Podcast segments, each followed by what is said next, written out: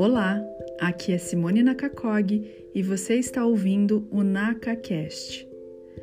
O episódio de hoje faz parte da série de episódios gravadas das lives do Instagram no mês de junho de 2020.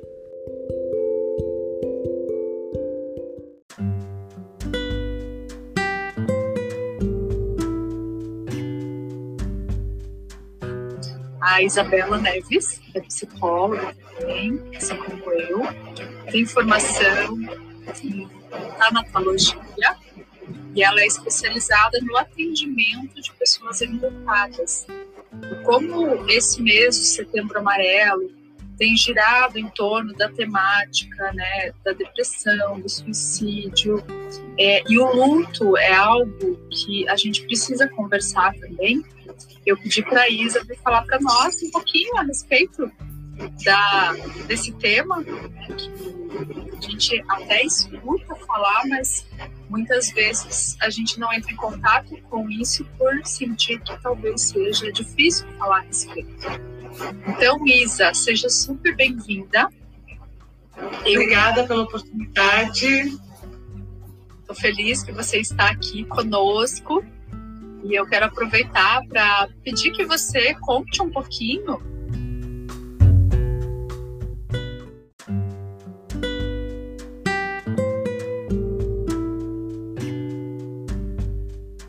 qual foi o motivo que te levou a trabalhar com luto? Né, eu, eu sei que é um tema que talvez no manejo clínico, no dia a dia, seja algo um pouco mais é, pesado para trabalhar, né? Não sei se eu estou usando a melhor palavra, mas é, eu imagino que exija que você tenha um suporte emocional, uma boa administração emocional, para que você possa lidar é, com esse tema no consultório. Então, explica para nós como foi que você entrou em contato com esse tema aí na sua vida, na, na, no trabalho clínico, psicológico, você trabalha mais na área clínica mesmo, né, Isa? Isso. É, boa tarde, pessoal que está chegando aí. Quase, é boa noite já, né? Já passamos um pouquinho das seis. Isso. Eu sou psicóloga há 21 anos, me formei em 98 na PUC. Desde a da, da época da faculdade, eu já sabia que eu gostaria de seguir para a clínica eu sempre direcionei a, o meu estudo para atuar em clínica. Tive alguns percalços no meio do caminho, né, no início da profissão, montei meu primeiro consultório, como acho que a maioria de nós psicólogos fazemos, que queremos ir para a clínica, mas era muito novinha, me formei com 22 anos e, e, acabei que acabou que não deu certo. A gente montou com quatro amigas, colocamos uma plaquinha num lugar lindo e aí a gente acabou, eu acabei seguindo algumas outras coisas, sempre com a psicologia, é, com a clínica uhum. é, próxima de mim. E mais ou menos em 2010 eu fui efetivamente para a clínica. Uhum. É, eu passei a atuar depois de, de, ter passado por alguns outros lugares, como por exemplo no Detran e tal, que eu também atendia na divisão médica e psicológica de lá eu direcionei então é, para ir só para a clínica, eu estava para ter a minha segunda filha e, e, e, achei que já era o momento de ir em busca daquilo que eu sempre acreditei. Então, há mais ou menos 12, 13 anos que eu estou efetivamente na clínica. Quando eu comecei a atender, eu atendia em clínicas que têm convênios, que atendem convênios, né, uhum. né? E então, quando as pessoas procuram pelo, pelo profissional, pelo convênio, elas não vão para a Isa, elas não vão para a Simone, elas vão pelo convênio. Então, como tinham vários profissionais, é, a, era o profissional da vez. E, coincidentemente, naquela época, e assim, os atendimentos eram de meia hora, com uma demanda bem grande. E naquela época, os a maioria dos casos que chegavam para mim eram, eram pacientes enlutados. E até, inclusive, eu, eu falava, nossa, mas tem algum significado? Porque eu tenho alguns lutos muito dolorosos que vivenciei na minha trajetória de vida, tive perdas muito grandes e, e sempre lidei com isso de uma forma é, buscando sempre resiliência, buscando sempre transformar. E naqueles atendimentos lá, né, que eu, que eu fazia e tudo mais, eu sempre eu buscava é, ajudar as pessoas a ressignificar as suas perdas. Uhum. E eram perdas, assim, também é, muito dolorosas, as primeiras, assim, os primeiros casos de luto muito dolorosos que eu atendi, eu pensava, nossa, tem gente que tem dores maiores do que a minha, né? Muito maiores, perdas muito maiores. Todo, todo mundo tem, claro, porque não tem tamanho. Sim. E na, naquele momento eu percebi que eu precisava me instrumentalizar mais e porque assim, eu, ao mesmo tempo que eu ficava muito feliz em ver o resultado daquele trabalho que eu já realizava sem a formação, só com as formações que eu já tinha. A primeira formação que eu fiz foi em sistêmica, no Intercef, uhum. em 99 e 2000. Depois eu fiz a cognitivo comportamental. Fiz também uma, tirei uma certificação também em coaching, quando o coaching ainda não era moda. Eu acho que tem psicólogos nos vendo aí então, naquela época, era um, em 2012, era um outro olhar para o coaching e eu fiz uma certificação também. E daí, eu, como eu precisava me instrumentalizar em luto, porque a minha vivência pessoal e o conteúdo de, do que eu estudei, eu sentia que faltava, eu, eu acabei buscando para estudar a tanatologia, uhum. né, que é o estudo da morte. E, e, lá eu vi que realmente esse era o meu direcionamento e era a minha missão de vida. Porque é, eu digo que a terapia do luto, ela me escolheu, né? É, é, eu acho que eu fui escolhida para ajudar as pessoas a ressignificar. Que bacana isso. Então foi assim que eu, que eu entrei nesse mundo e fui me especializando, me, me instrumentalizando nesse tempo todo para poder trazer um trabalho diferenciado. Uhum. Eu costumo dizer que eu, eu trabalho com o luto com leveza. É, eu, eu procuro transformar o sofrimento, né? Porque uhum. o luto a gente não, na verdade, a gente não supera.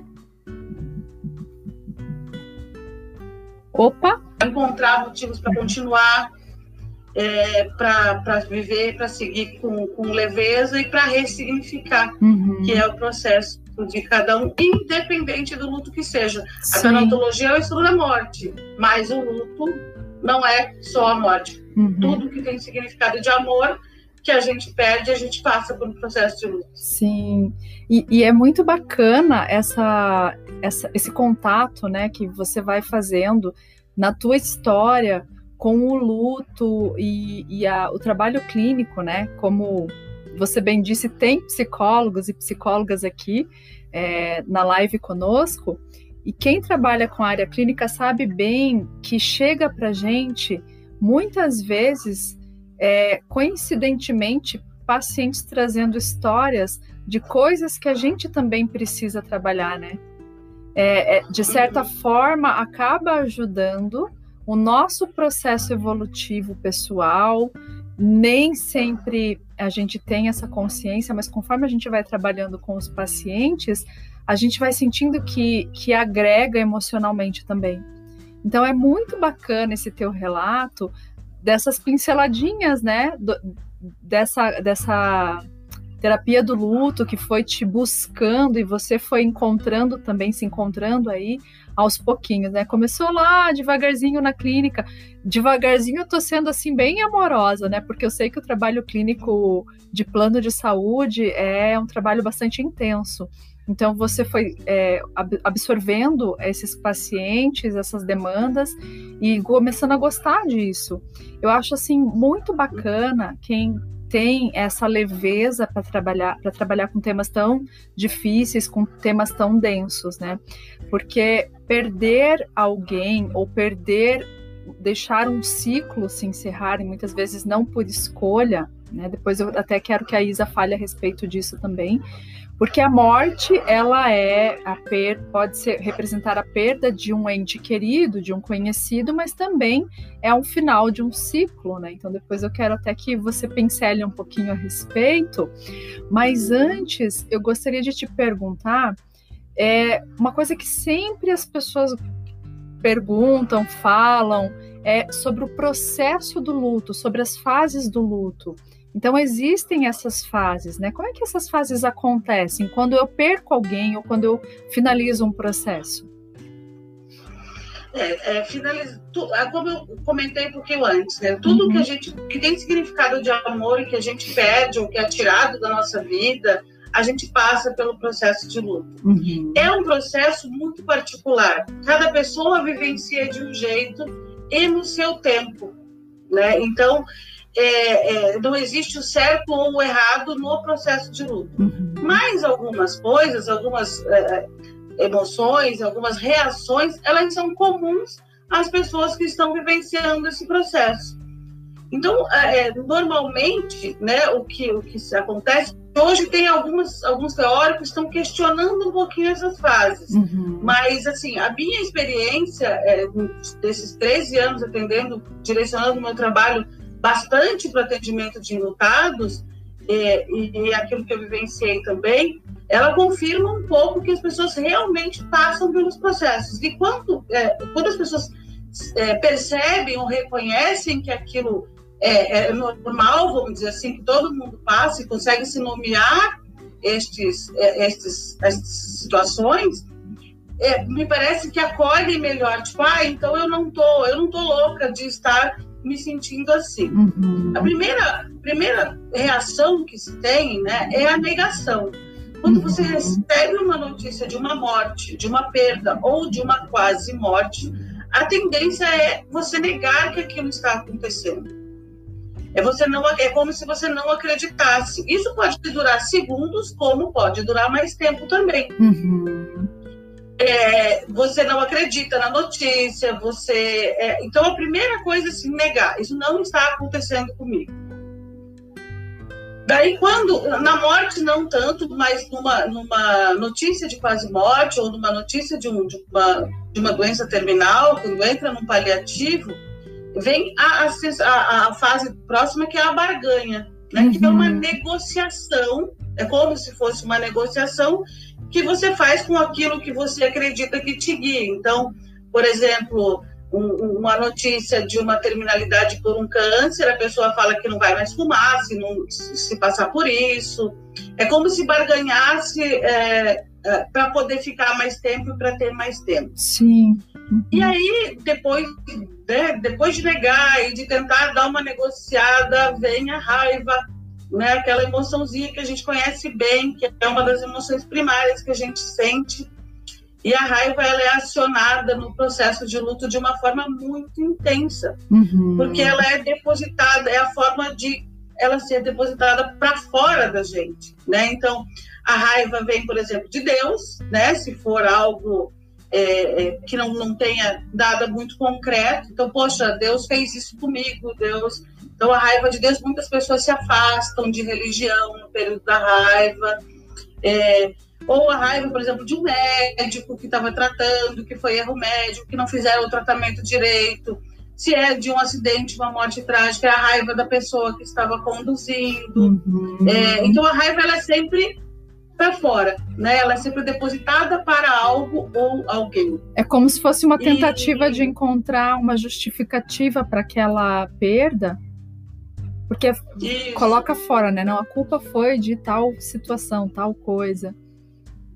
E isso alivia um pouco, né? Até assim, a, a, a, sua, a sua sensação de, de, de perda mesmo. Então, é, uhum. eu deposito para fora, eu não, não, não tenho responsabilidade sobre isso, então eu vou preciso culpar alguém, alguém tem que ser culpado por eu estar é, com esse sofrimento. Uhum. Infelizmente, até o luto por suicídio, por exemplo, uhum. é, é, muitas vezes essa a, quando a perda, a perda por alguém pelo suicídio, essa raiva ela depois percebeu que aquela pessoa estava é, é, naquela situação uhum. de desespero, né, que, que, leva ao suicídio. Então, é, do, do, suicídio ele tem essa particularidade das pessoas que ficam, porque é, o, o, luto pelo suicídio, na verdade, todos os lutos, mas o, o suicídio ele impacta de 6 a 10 pessoas ao redor. É, ao redor, uhum. entre 6 e 10 pessoas. O luto, o luto normal, mais ou menos 6 pessoas. E o do suicídio, de 6 a 10 pessoas uhum. que se sentem culpadas, que também vão ser atingidas por aquela perda.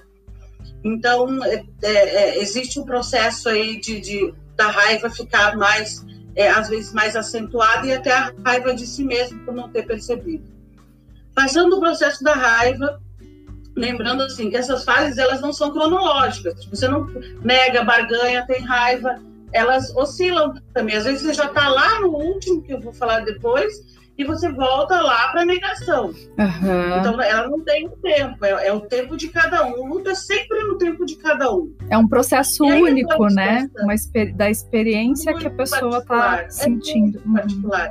Pessoas podem ter perdido a mesma pessoa, por exemplo, dois irmãos que perderam os pais. Uhum. É, é então, mas cada um vai lidar, vai lidar de um jeito com o seu luto. Uhum. Porque cada um tinha um tipo de relação com aqueles pais, mesmo eles tendo sido criados da mesma família, do mesmo jeito, né, com, com as mesmas coisinhas, às vezes até são gêmeos.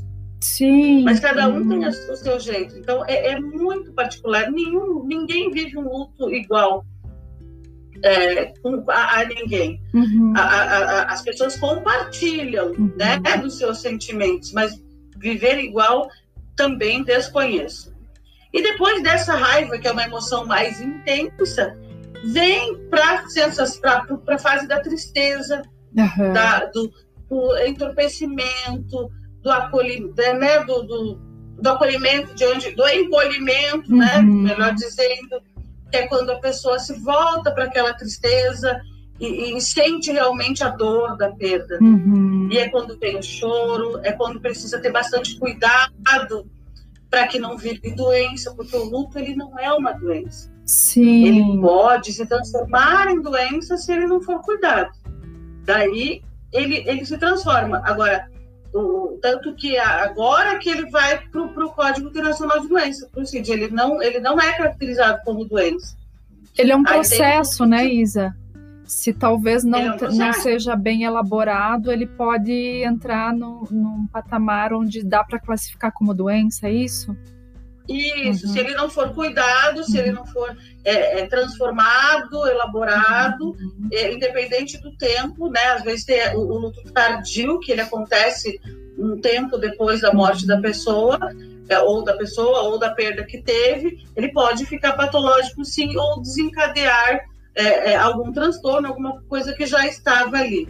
Então, essa fase da tristeza, ela precisa ser cuidada. Sim. Porque quando a pessoa sente o abandono, é quando a pessoa sente é, é, que a vida, pode imaginar que a vida não vai voltar mais ao normal, uhum. que a pessoa não tem mais motivo para ficar. Então, essa fase da tristeza é a fase que ela precisa ser muito cuidada. E como é que a pessoa, como é que é possível diferenciar essa sensação de tristeza de uma depressão? porque eu escuto muito, muitas pessoas dizendo, né, que entraram num processo depressivo é, em decorrência de um luto. Será que foi um luto mal elaborado ou será que tem como perceber se essa tristeza está entrando nesse, nesse pezinho da depressão?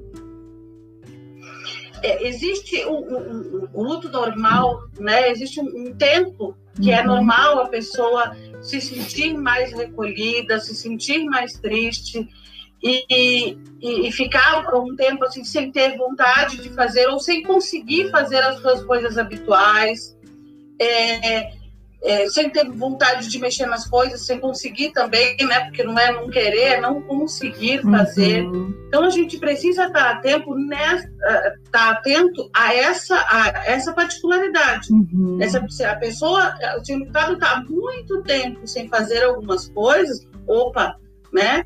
é, precisa é, é, encaminhar para um acompanhamento médico para cuidar melhor uhum. é, disso, para que não se transforme na doença.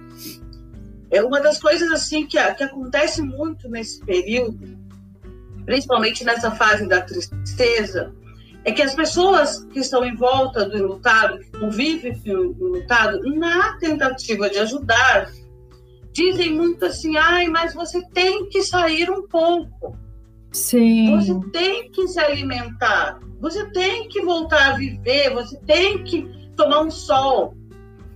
É, e isso, é, a maioria dos lutados relatam o quanto é difícil ouvir isso, porque não é porque a pessoa não quer, é porque ela não consegue Sim. sair.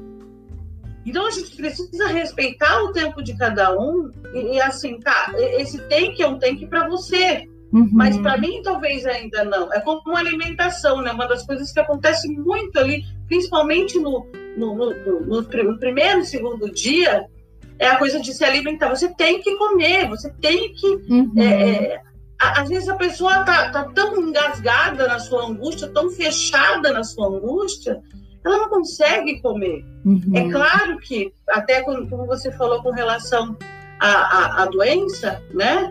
A, a, virar doença, é, é, a gente precisa ver, claro, se a pessoa ficar lá três dias sem comer, ela vai entrar num processo de desnutrição. Uhum. Ela precisa pelo menos tomar algo. Então, o tem que é diferente do precisa. Uhum. Então, a gente precisa respeitar o tempo de cada um, é, o quanto essa pessoa consegue e ficar atento para ver se aquilo não está causando um risco. Né? Se a pessoa estiver uhum. muito correndo risco, daí é, é, um outro tipo de cuidado. Então, assim, é, é, é essa, é essa linhazinha que a gente está atento, uhum. tem que estar atento. Porque, infelizmente, as pessoas não têm paciência com o enlutado. Né? É, é. Isso, assim, não é por não querer, é, justamente na tentativa de ajudar. Vamos viver, vamos sair, vamos fazer as coisas e tal, né? a vida continua, sim, mas ainda está doendo para mim. E é então, difícil então, é, lidar com alguém que está doente, doente não, com alguém que está triste, entristecido por ter perdido alguém ou perdido algo, né?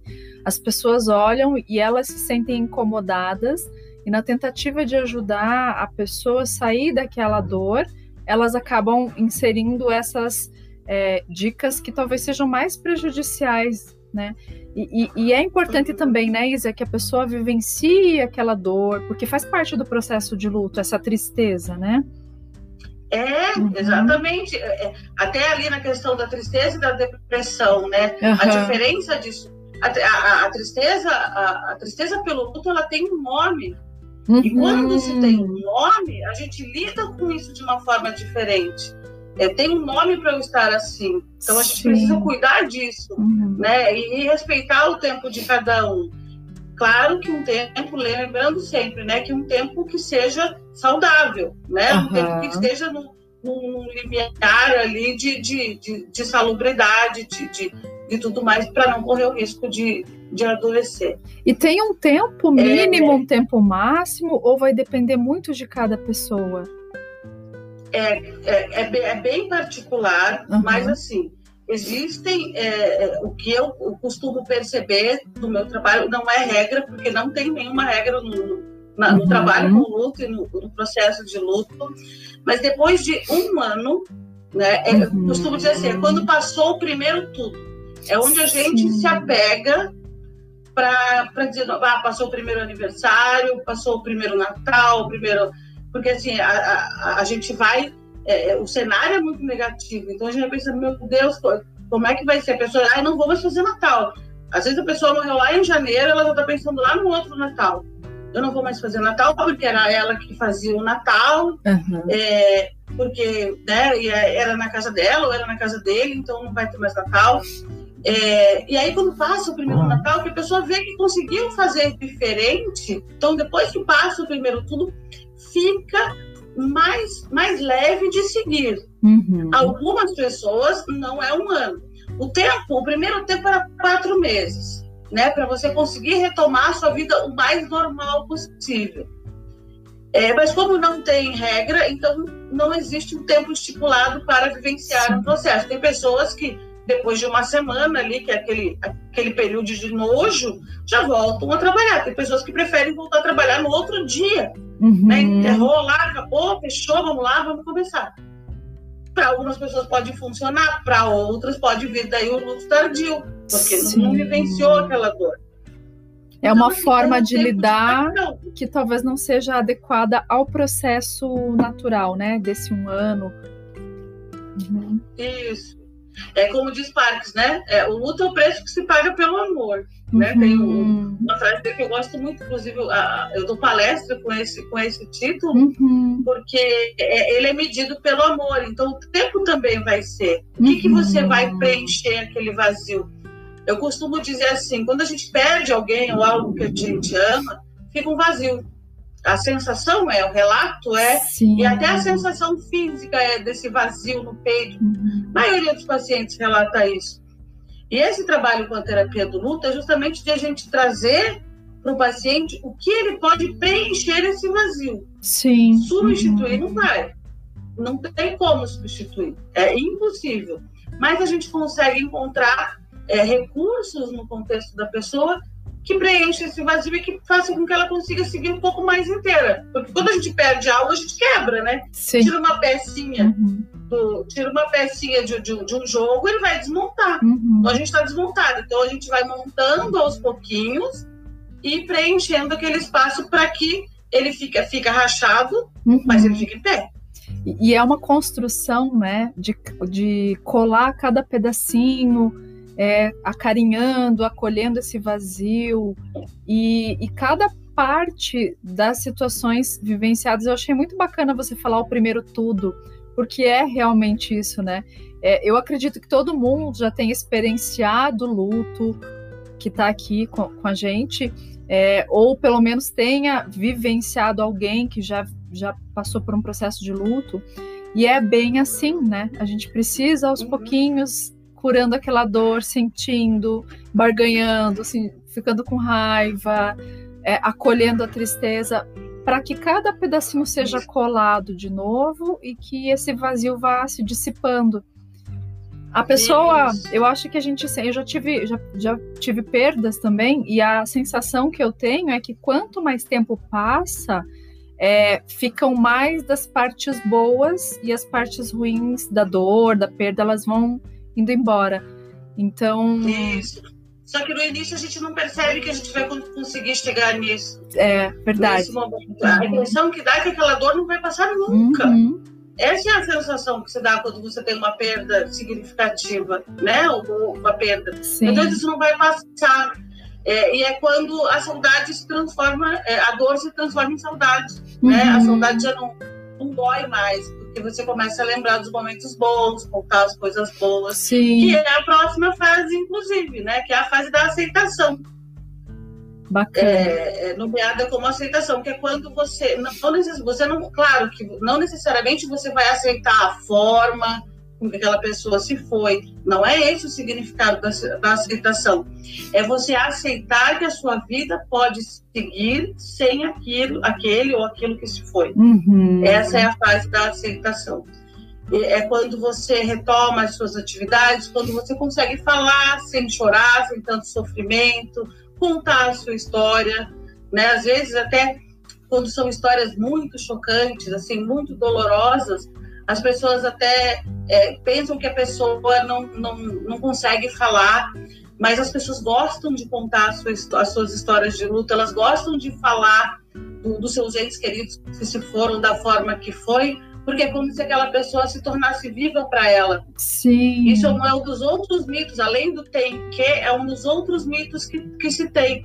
Ai, não, não, não precisa falar. As pessoas querem contar. Pessoas, porque se existe um acolhimento que é diferente da sensação de perda, uhum. né? De, de pena. A sensação de pena é diferente. Então, a, a, quando começa a contar, né, e lembrar de momentos assim, às vezes até contar tem, tem do, do, enterro, como foi, se teve música, se teve. É, é cada pessoa é, é, é muito individual, então cada um tem o seu olhar.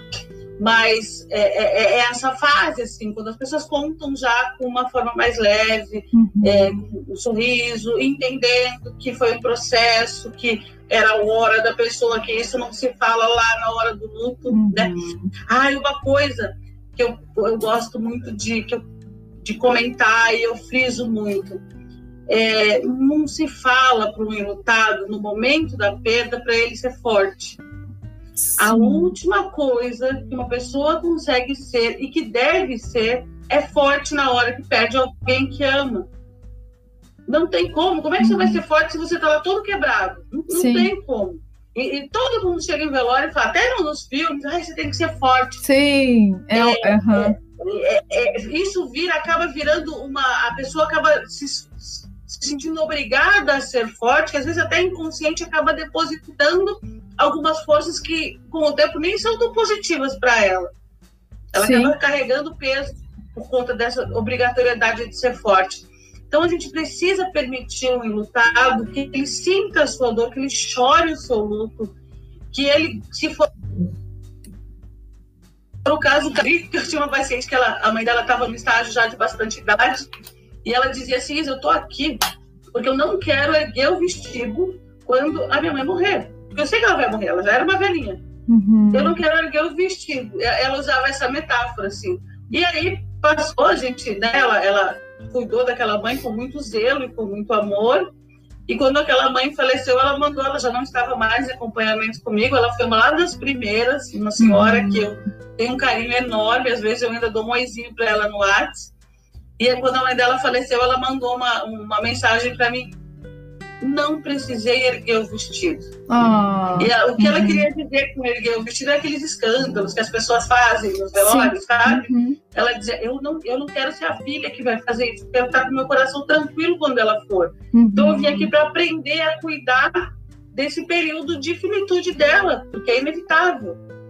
E aí, né, fechando assim a questão das fases do luto, é, é uma fase que agora ela veio, é, veio esse conceito é bem recente, uhum. que é a transformação, uhum. que é a última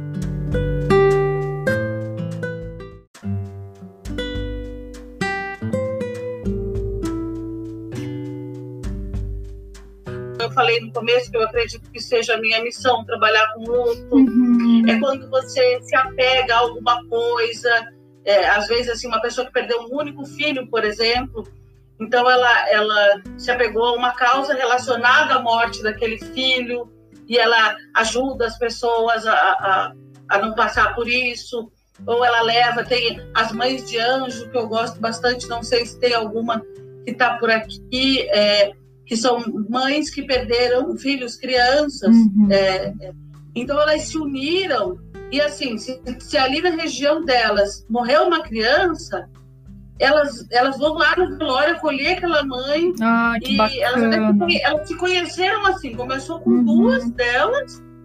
É, uma tinha perdido o filhinho e a outra, essa outra que eu atendo, ela tinha perdido o filhinho de uma forma bastante triste, também sempre é, né?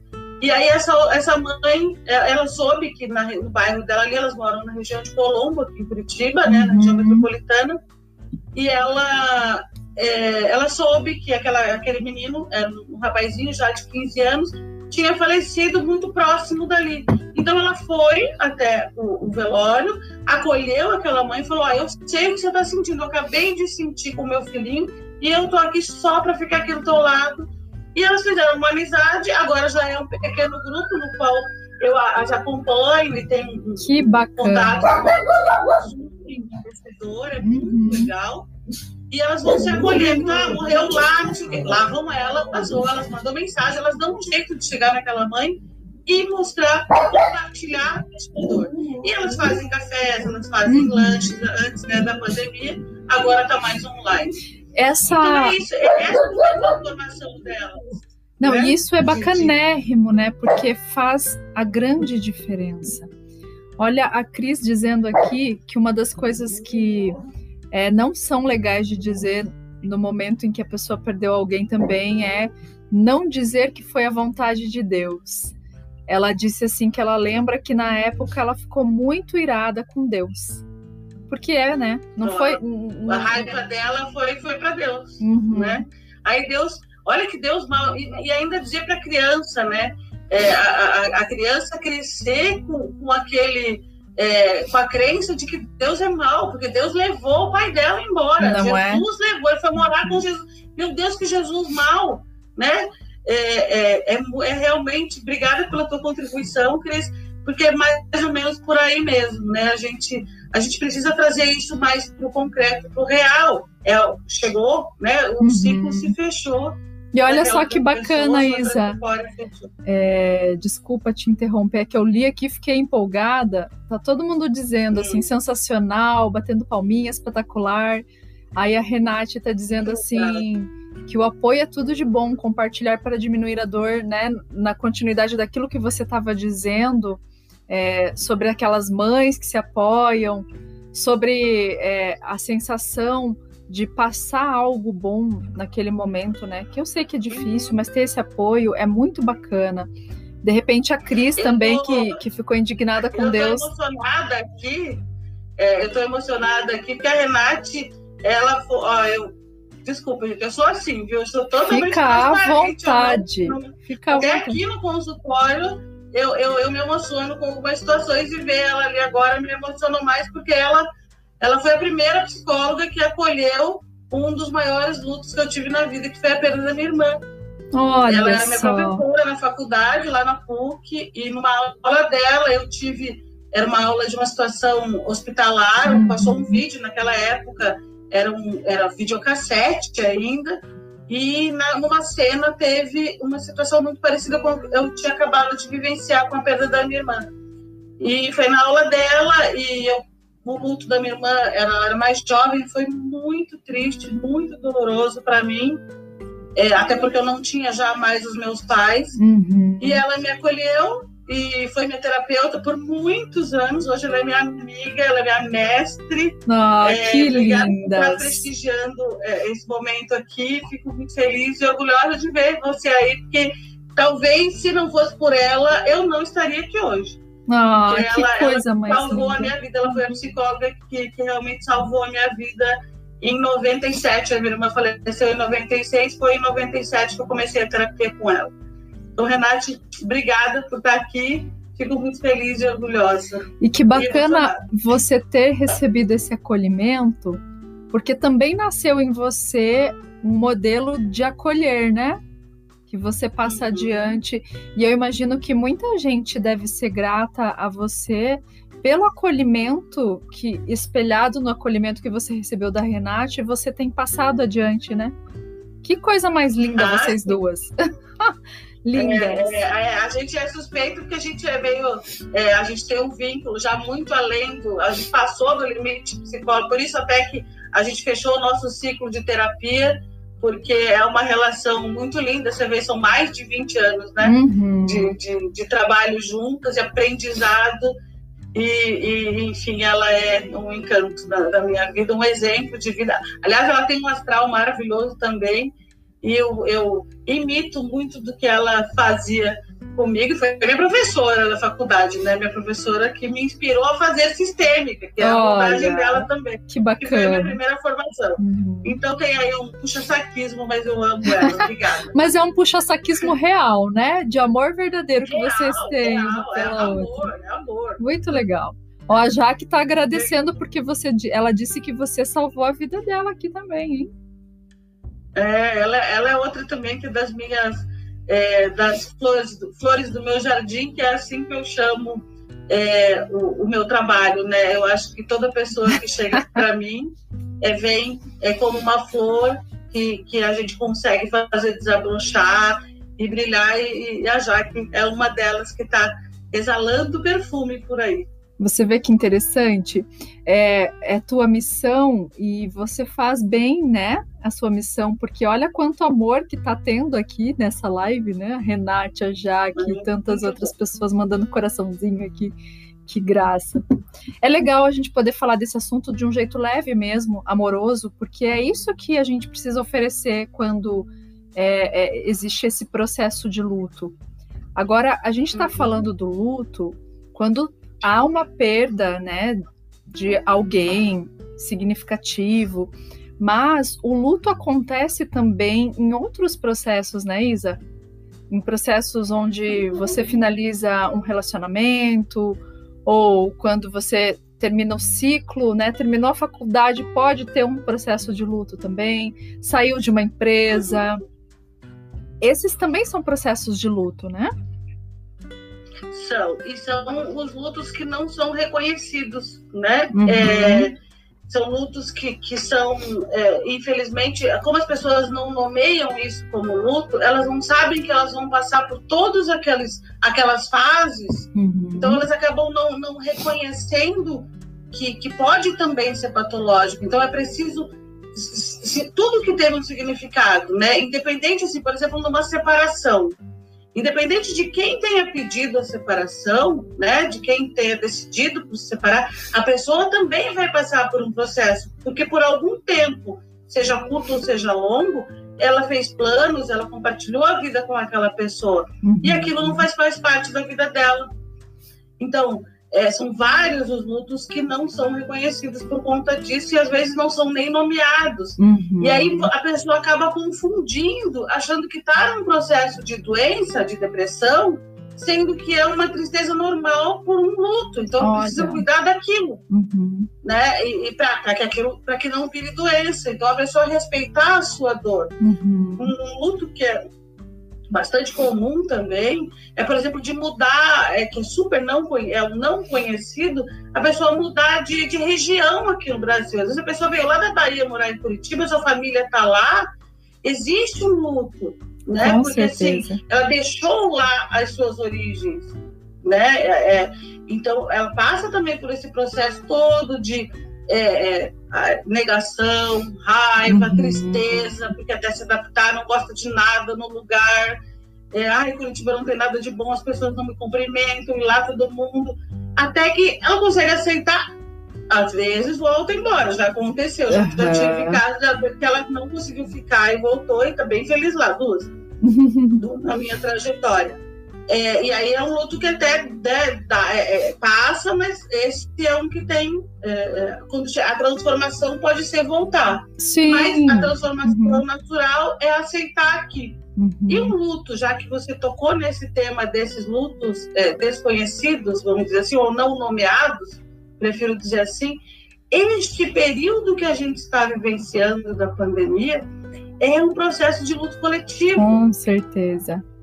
Só que, como eu falei há pouco com uma, uma paciente, a, a diferença é, é, que todo mundo está vivenciando. Então, não é um luto solitário. Uhum. Porque nos foi tirado né, o, o ir e vir, o fazer as coisas em grupo, o abraço, muito da, daquilo que nos dá ocitocina, que nos dá endorfina, academia, nos foi tirado isso por conta desse vírus.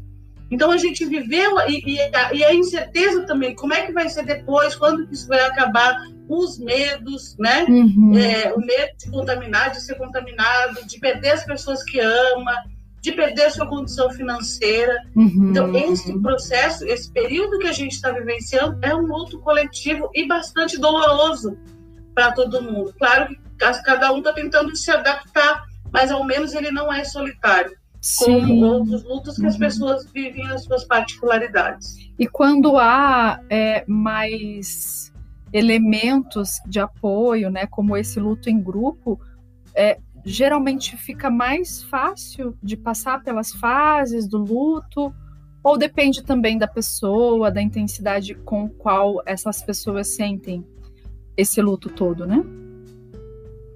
A dor, quando ela é partilhada, ela é mais fácil de ser elaborada. Uhum. Então, é, fácil nunca é passar pelo processo de luto eu costumo dizer que fica menos pesado, fica mais leve. Uhum. Né? Porque você, é, é, é, como você assim, você está com uma sacola, né? É, e você está carregando aquela sacola sozinha. Quando alguém, mesmo que seja mais frágil do que você, oferece para segurar em uma alcinha, a, me, assim, é, é, mesmo que a pessoa seja. Eu, eu, brinco que a minha filha é pequena, às vezes, mamãe, vou te ajudar, né? Ela é magrelinha, pequenininha é como se não fizesse diferença. Mas o simples fato de saber que tem alguém ali que está segurando naquela alcinha e carregando o peso com você, torna muito mais leve. E assim é o processo de luto. Né? Quando a gente compartilha, quando a gente divide a nossa dor, fica muito mais leve Sim. de levar. Quando a gente acolhe, quando a gente né, é acolhido, fica mais, mais leve de seguir. Essa para quem é, não sabe como ajudar alguém que está vivenciando um processo de luto, de repente apoiar, escutar, oferecer, é, sem aquelas frases padrões, né, que você citou, que a Cris citou também, mas de repente é uma forma, né, de apoiar estando ali, ajudando a carregar a sacola que está pesada. A Renate está falando aqui, olha, Isa, para você falar a respeito do que é necessário fazer com quem está no luto complicado, o que você faz? É, nesse caso daí é, é, a gente faz uma, uma avaliação para ver que, que, momento que a pessoa está e se for necessário, encaminha daí para um psiquiatra para medicação, Uhum. né? É, e busca daí a, a rede de apoio, né? Porque assim, a gente, nesse trabalho de terapia do luto, a gente é, vai buscando os elos, né? Onde é, é, os elos onde a pessoa tem apoio. Então a gente Uhum. busca a rede de apoio, né? É, mostra que não está não está normal, vamos dizer assim, Uhum. né? E que precisa realmente daí encaminha para um, um- um psiquiatra para ver uma medicação adequada para a pessoa sair daquele estágio que pode entrar daí no, no patológico depois do complicado. É, o complicado é, ele também é particular para cada um, né? Uhum. Então como que a pessoa reage ao então se a pessoa está muito é, muito tempo naquilo ele pode se transformar na, na, no luto patológico. E da mesma forma que, que é interessante averiguar a rede de apoio que a pessoa possui, os profissionais também precisam ter essa sensação de rede de apoio, né? Trabalho multidisciplinar, nós, enquanto psicólogas, lançar mão mesmo desse trabalho com o psiquiatra ou com outros profissionais mais, porque é interessante que a pessoa tenha esse apoio, né? Bacana você falar a respeito. Uhum.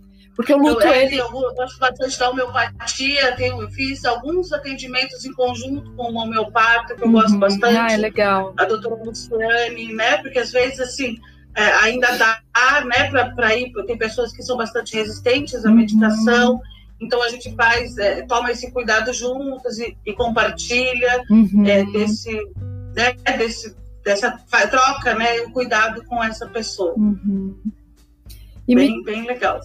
E me diga uma coisa: se fosse para você dar uma dica de ouro ou dicas fundamentais para quem está acompanhando alguém em processo de luto, né?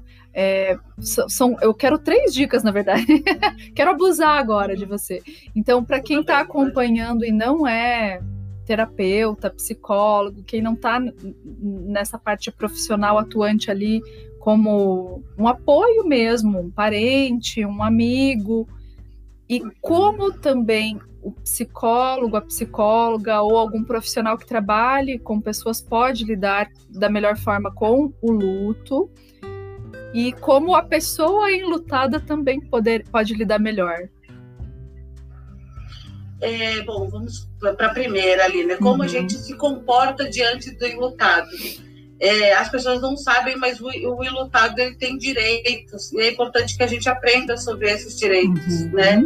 E o principal é ter empatia, é a gente respeitar o espaço do outro, a gente estar presente, oferecer a mão para carregar a sacola, mas não ir pegando a sacola da pessoa para carregar, porque não é aquilo que a pessoa quer, né? É, é, é estender a mão, é, é respeitar o tempo de cada um, é respeitar o limite. Então, por exemplo, a pessoa está recém-lutada e tem algum evento e ela ela escolhe tem alguma festa, por exemplo, né? Então a pessoa decide ir naquela festa, respeitar se ela chegar naquela festa, se ela quiser ficar só 10 minutos, é o Sim. tempo dela. Ela sentiu a falta, ela lembrou de alguma coisa, então, é, é, é- então a gente respeitar o tempo e, estar é, é essa proximidade de acolhimento que é importante Uhum. estar com o nosso enlutado, é sempre respeitar o tempo, né? Tomar o cuidado, não obrigar a pessoa a fazer aquilo que é a tua verdade. Uhum. Ah, mas quando eu passei pelo meu luto, eu, eu fiz isso e deu certo. Deu certo para você, mas talvez não dê certo para aquela pessoa. Então, o principal é oferecer, é estar ali. Olha, eu estou aqui se você precisar e às vezes ficar, é, sabe, ficar ali mesmo do Uhum. ladinho, ajudar a, a, a escolher, a mexer nas coisas, que é um momento muito difícil, né? Que é quando Uhum. precisa mexer nas coisas do, do falecido ou da falecida. Então, é, respeitar que, que algumas coisas é, são importantes. Pai, mas essa, essa camiseta velha, o que, que você vai fazer com isso? Uhum. Naquele momento, aquilo tem um significado. Então, é respeitar que ele ah, uma gosta de botar foto, não, mas não presta ficar olhando para a foto, e falar, né? Não presta ficar falando com fotografia.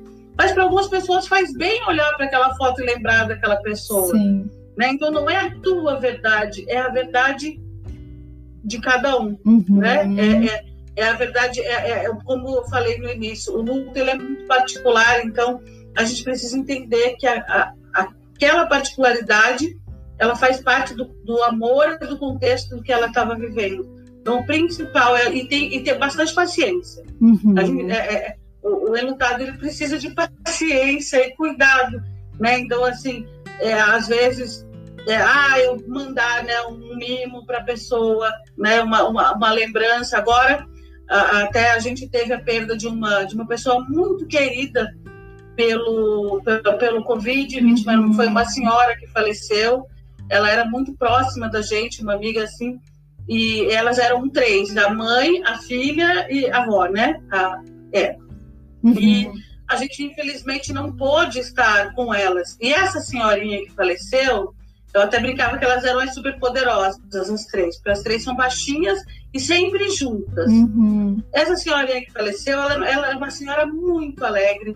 Ela ia no samba com a gente, ela ia, ela gostava de churrasco e ela tinha dito que quando ela saísse do hospital, ela ficou poucos dias no hospital, ela queria ir no futebol, porque ela era atleticana roxa, Olha. ela queria ir num samba e ela queria tomar uma cerveja. Então ela tinha se programado, que eram as três coisas que ela queria fazer. Uhum. Infelizmente, o Covid acabou a, a, levando, ela partiu. E nós, os amigos, né? Claro, eu, eu, eu, eu acabei dando a ideia, mas reuni alguns amigos. Uhum a gente, de que forma que a gente poderia estar com a nossa amiga que perdeu a mãe, né? Com a, a, a que perdeu a mãe e a que perdeu a avó. Então a gente fez uma, uma mandou fazer uma caixa com fotografias dela, porque assim, coroa, por exemplo, ia morrer e não combinava com ela. Ela Sim. não estava de flores, mas ela vivas, né? Então a gente fez uma caixa, depois eu posso até é, postar para vocês verem com fotografias, ah, né, que, que ela no carnaval, ela saía ela, com 82 anos, saía no Garibaldi e Saci. Era uma pessoa assim, é, é muito é, vívida, né? Uhum. Mesmo as limitações com a bengalinha dela, ela ia. Então a gente juntou fotos e a gente mandou fazer três cervejas personalizadas e em cada rótulo é um significado dela. Então, é o ano que ela foi, que ela ficou, uhum. é, a cerveja, churrasco e o samba, que era o que, a cerveja, samba e futebol, que era o que ela queria. E aí a gente simbolizou ela dessa forma uhum. e mandou entregar para a filha quando ela voltou do, né, da, da, despedida dela, que foi super breve. Então foi a forma que a gente encontrou de abraçá-las, né, as que ficaram, sem poder sentar junto, porque a gente não uhum. podia, até porque o, o Covid está aí, a gente não, não, podia ir até lá, cada um também um tinha um trabalho e o outro. E, e, e foi assim, elas ficaram assim a, a emoção delas, elas ligaram para mim logo em seguida que receberam. É, a emoção foi muito grande, assim. Agora tá lá, a nossa palmeirinha está lá na estante delas e, e vai ficar para sempre. Um né? carinho imenso, né? Uhum. Então, assim, então, às vezes a gente não pode estar presente, a gente não pode, mas a gente se mostrar presente com algo, né? É, é, é eu, eu, tenho dito também muito isso, assim, que o distanciamento social ele não precisa ser afetivo. Sim. A gente não precisa, a gente não está junto, mas a gente pode estar perto. Então, é, é, é cuidar mesmo de longe, é mostrar que está ali, é de repente perguntar, ó, oh, tá tudo bem, tá com vontade de alguma coisa, é, olha, eu estou pensando em fazer um almoço no domingo, você está com vontade de vir ou você não vai se sentir bem? Então é respeitar. Uhum. Eu acho que essa é, para todo mundo, é, é, é, a, é a grande sacada. E o profissional de saúde, né, o profissional psicólogo que atende uhum. um enlutado, se instrumentalize, né, é, porque assim, não é, é, simplesmente intuição trabalhar com luto. A gente, existem ferramentas, é um processo muito particular. É, é, é, precisa ter alguns cuidados no trabalho com o luto. Uhum. É, é, um modelo mais fechado. É claro que surgem outras questões e muitas pessoas vêm pelo luto e ficam no processo terapêutico, surgem uhum. as suas questões e a gente continua trabalhando. Já teve casos é, de a pessoa vir por um luto, por exemplo, pelo, por o término de um relacionamento e, e, na nossa caminhada ela acabou perdendo a mãe, depois o pai, e a gente foi trabalhando todos os lutos uhum. dela até que ela chegou na transformação dela e agora está pedalando por aí. Ah, então legal. existe isso também. E eu trouxe, eu acho que o nosso tempo também já está é, se esgotando, eu não sei bem. Eu trouxe algumas dicas de livros Ah, é, muito bom, Isa. De, uhum. Eu separei aqui no consultório alguns que são livros que direcionados para cada tipo de luto. Assim, ah, legal. Porque as pessoas não pedem muito. Então, o primeiro deles é esse pequenininho aqui, que se chama. Eu posso depois passar uma listinha também. Ai, passa, porque aí eu acrescento aqui na descrição da live. Uhum. É muito bom tá, se você é puder passar. Conversando sobre o luto, é um livrinho bem pequenininho, então ele fala assim, é, de uma forma, uma linguagem bem simples, uhum. é, é, todas as fases do luto, como o, dia do funeral, como ajudar as crianças a lidar com a perda. Uhum. Então, assim, ele é bem sintetizado e bem bom. É, pra, tanto para leigo quanto para profissional, eu, eu, gosto bastante dessas autoras aqui. Uhum. Ah, são bem conceituadas. Aí, no processo, as pessoas têm pedido muito também, é, no, nesse processo do paliativo, uma dica de livro também.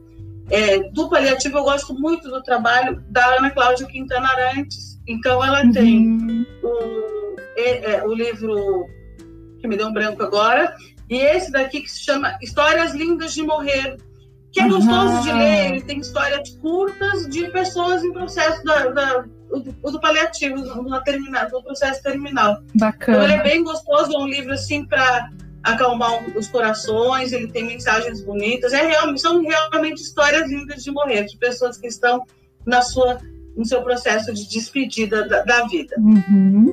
Esse daqui é o meu menininho dos olhos, é. se chama o Pequeno Anjo, eu tenho ele desde 90, de, de 2001, quando eu estava grávida da Luísa. E é um livro que eu indico para as pessoas que estão passando por aquele luto não reconhecido, que é o luto, é, ou o luto do aborto espontâneo, uhum. né? Porque ele é também um luto, mesmo que seja Verdade. no início da, da gestação, mas principalmente no luto perinatal uhum. que é um luto muito triste quando né, a criança, é, é, o, o bebê já está formado ou chegou a nascer e é preciso fazer todo o processo de, de funeral. E é a historinha de um, de um bebê que ele vem para ficar só um tempo aqui na Terra, uma, pouco tempo aqui na Terra, e é a conversa dele com Deus. Ah, Não é um livro fofura. religioso, uhum. tá? É uma história bem acolhedora que eu indico também para esse para esse para acolher o coração nesse processo do luto perinatal ou do, da fase gestacional. Isa, falta aqui um minuto para acabar nossa live. O Instagram está me avisando